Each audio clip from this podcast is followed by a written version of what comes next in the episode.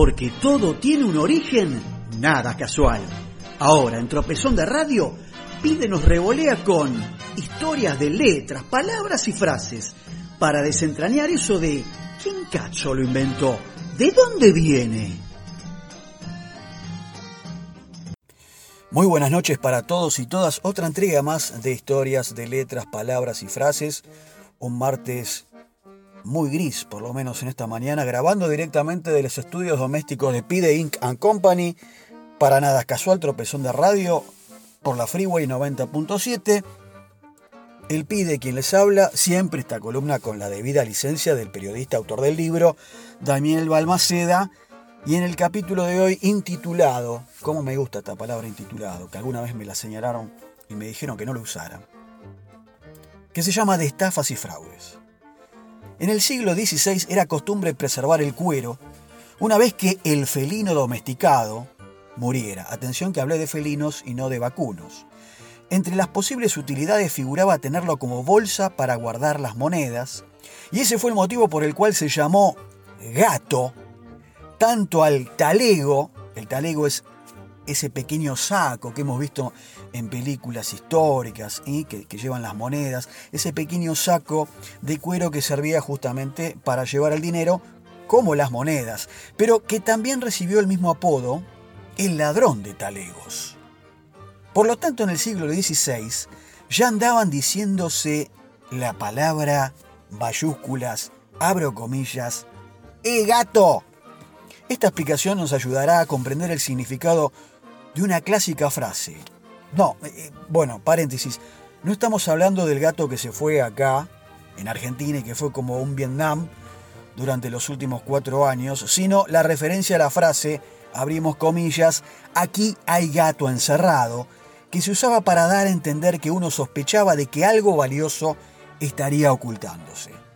Sigamos entonces hablando del gato, con perdón de los felinos, y de nuestro compañero, ahora sí, el señor Q, que es amante ya que tiene uno en su casa, doméstico aclaremos, entiéndase bien, y como él, aquellos que tuvieron o tienen este tipo de mascotas saben que este animalito pretende lograr lo que quiere mediante poses o maullidos especiales que repite hasta conseguir su objetivo. Señor Q, teléfono, sepa explicarnos por favor en algún momento ese talento que tiene este bicho para obtener lo que desea se trasladó a nuestra lengua y así es como la palabra engatusar significa ganar la voluntad de alguien con halagos para conseguir algo, obviamente. La realidad es que esto de engatusar se usaba aún antes de que existiera el término. La acción, digamos, ¿no? El oficio de engañar a un sujeto para apropiarse de lo suyo compite entre los artilugios más antiguos de la historia universal y de la prehistoria también. En particular la estafa es una forma de delinquir en la que el ladrón busca que la víctima se crea más inteligente que él.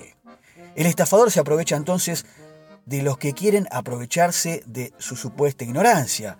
Por eso el vocablo, abrimos comillas, stafa, stafa, con doble F, de origen italiano, se refiere al estribo, sí, a esa parte de la montura del equino, del caballo, por eso, el vocablo stafare en italiano quiere decir sacar el pie del estribo. Entonces, el estafado es aquel que ha perdido el estribo, en este caso, porque se lo han quitado por algún engaño. Por otra parte, en la España musulmana, se acuñó una frase de características parecidas que es, abrimos comillas, prometer el oro y el moro. Por empezar, debemos hablar del oro y del moro porque los moros pagaban mayores impuestos y esto beneficiaba a los feudos de la península ibérica. Por lo tanto, la presencia de moros significaba mayor cantidad de oro recaudado. Contar con el oro y el moro era entonces garantía de una ganancia eterna. En forma figurativa se decía también que el que engañaba prometía el oro y el moro para atrapar a ese otro, a esa víctima que era su incauto. Ese tipo falto de cautela, como conocemos. Si venimos entonces para el lado de nuestra gran orbe, estamos hablando de aquí, de Buenos Aires, se ha vendido de todo. Ahora, ¿Será verdad que algunos chacareros compraron semillas de alambre de púa allá por el año 1880? Los que hacemos tropezón de radio creemos que sí, que hay gente que a veces puede pecar de ingenua, aunque no sé si tanto. Sin embargo, nos permitimos pensar que pudo haber demanda para la compra de... Sí, amigos. Demanda para la compra de buzones de correspondencia, buzones de cartas. Todo esto, ¿por qué? Porque se refiere a los famosos cuentos del tío, es decir, las estafas clásicas de la vida porteña. Se decía entonces del tío, porque en muchos casos se invocaba a un supuesto tío, claro, a veces millonario, a veces un pobretón, pero siempre necesario para fortalecer el engaño. La primera venta de un buzón dicen que se dio allá por septiembre del año 1928 y que decía que la trampa funcionaba de la siguiente manera. El ladri se paraba junto a aquel buzón famoso de cartas, el rojo, de pie en las esquinas generalmente. Comentamos esto porque la audiencia se renueva, hay mucho mileniaje, centeniliaje, pibes chiquitos que no saben lo que es un buzón, porque hoy prácticamente no se mandan más cartas. Y la primera venta de un buzón dice que pasó entonces en aquel año 1928, cuando el ladrón se paraba, volvemos a decir, junto al buzón, junto a varios, eh, varias horas, parado al lado del buzón. Entonces sus compinches, los tipos que armaban esta tramoya con él, aparecían de vez en cuando con una carta que se le entregaban, además de pagarle un dinero. La víctima, que por ahí era un transeúnte, que miraba, que, observaba ese tiempo porque le llamaba la atención el movimiento del tipo al lado del buzón y los que se acercaban y le daban alguna moneda, vencida por la curiosidad le preguntaba entonces al tipo que estaba al lado del buzón, el tipo le respondía claramente que era el dueño del buzón y que estaba recaudando el franqueo que le pagaban los remitentes. Luego de establecer una relación de confianza con la víctima, el estafador le confesaba que debía vender el buzón porque necesitaba viajar para visitar a un pariente gravemente enfermo. La víctima entonces entendía que era su oportunidad y se ofrecía a comprarlo. Una vez resuelta la operación, el vendedor desaparecía mientras que el comprador intentaba cobrarles a los nuevos tipos que venían a tirar una carta dentro del buzón el franqueo que él decía que le cobraba al otro. Así funcionaba entonces el sistema que derivó en la famosa frase, abrimos comillas, me vendieron un buzón. En cuanto a las cartas también, también hubo una clásica artimaña usada en la segunda mitad del siglo XIX y era que una mujer acompañada de dos chicos, de dos niños desarrapados, sucios, menesterosos, llegaba a la casa de la víctima y llorando le entregaba una carta que supuestamente había sido, había sido escrita por un vecino o amigo del incauto. El hombre entonces, tomado por sorpresa, se convencía de que conocía al remitente. Además, figuraban nombres de personas que supuestamente habían ayudado a dicha mujer. Como no quería quedar mal parado, el caballero entregaba una suma de dinero a esta estafadora que una vez finalizada la operación se dirigía con los chicos a otra casa para repetir la maniobra. Este sistema de recaudación entonces fue conocido como frase, abrimos comillas, llorar la carta, frase entonces que aún se emplea para referirse a aquellos que pretenden dar lástima. Y ahora sí, cerrando otro capítulo de martes lluvioso, como decíamos por lo menos en esta mañana, oferta del 2x1 y la frase es mojar la oreja. Mojar la oreja es la acción de buscar pendencia, pelea, como gesto insultante. Es un modismo que alude a una acción que suele hacerse con sentido burlesco e incluso ofensivo o retador, tocando la oreja del otro con uno o varios dedos previamente mojados en la saliva de uno.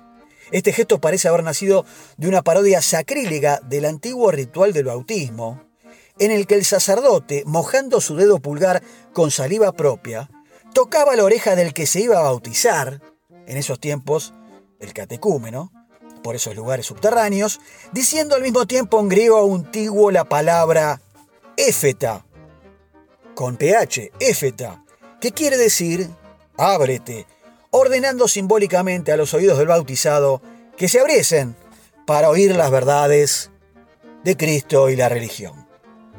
Por último, vamos con la del final. La frase es, abrimos comillas, pagar el pato.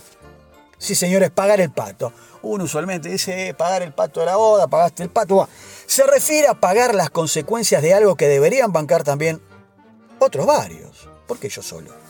Este modismo fue utilizado originalmente en referencia burlesca también, y también intolerante, además de injusta, que los cristianos viejos hacían a los judeo españoles, conocidos como sefardíes, ya que estos decían sostener su fe, los judíos, en un acuerdo mantenido a través de los siglos con Dios, y a ese acuerdo lo llamaban genéricamente pacto.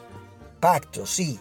A consecuencia de ello, los cristianos, los más viejos, los originales no judíos, en son de burla y jugando con las palabras, comenzaron a decirles que por con su condición de judíos y por preservar y mantenerse fieles a su acuerdo secular con Dios, deberían, a cambio, abrimos comillas la frase, acá viene la deformación, pagar el pato. Pagar el pato, no el pacto. El pato se deformó con el tiempo, el oído y demás. Él habla, pagar el pato. Pagalo, judío, pagar el pato. En todo caso, la burla era fiel reflejo de lo que realmente sucedía en aquel contexto histórico, puesto que los judíos, por el simple hecho de ser judíos, escuchen bien esto, atención, estaban obligados a pagar unos impuestos diferentes y que solo a ellos les obligaban tributar. Solamente a los judíos pagaban lo que decíamos al principio, el pacto, que después devino en la frase que el cristiano le tiraba, che, ruso, paga el pato. De ahí entonces volvemos que viene la frase que citamos. Bien amigos, amigas, cerrando este capítulo de martes de historias de letras, palabras y frases, hablamos de estafadores, de gatos, de pactos, de estribos, ¿sí? Y demás. Así que bueno, esperamos haber desasnado cuestiones del habla vulgar, coloquial, cotidiano, como siempre decimos, para entender un poco más de dónde viene o quién inventó esta cuestión este refrán, esta frase o lo que fuere. Será entonces hasta el próximo martes con una cuarentena ahora sí más obligatoria, con este aislamiento social preventivo y obligatorio, más fácil digamos la sigla ASPO, así entendemos todos. Así que, bueno, rogando y con el mazo dando y a ver si por fin el tratamiento efectivo o la vacuna contra esta nefasta pandemia de la COVID aparece. Chao. Un programa bueno, lindo y barato, como solo pide Mo y el señor Q, saben hacerlo. Cuentos, historias, anécdotas, en tropezón de radio, pisando seguro para no caer en ninguna.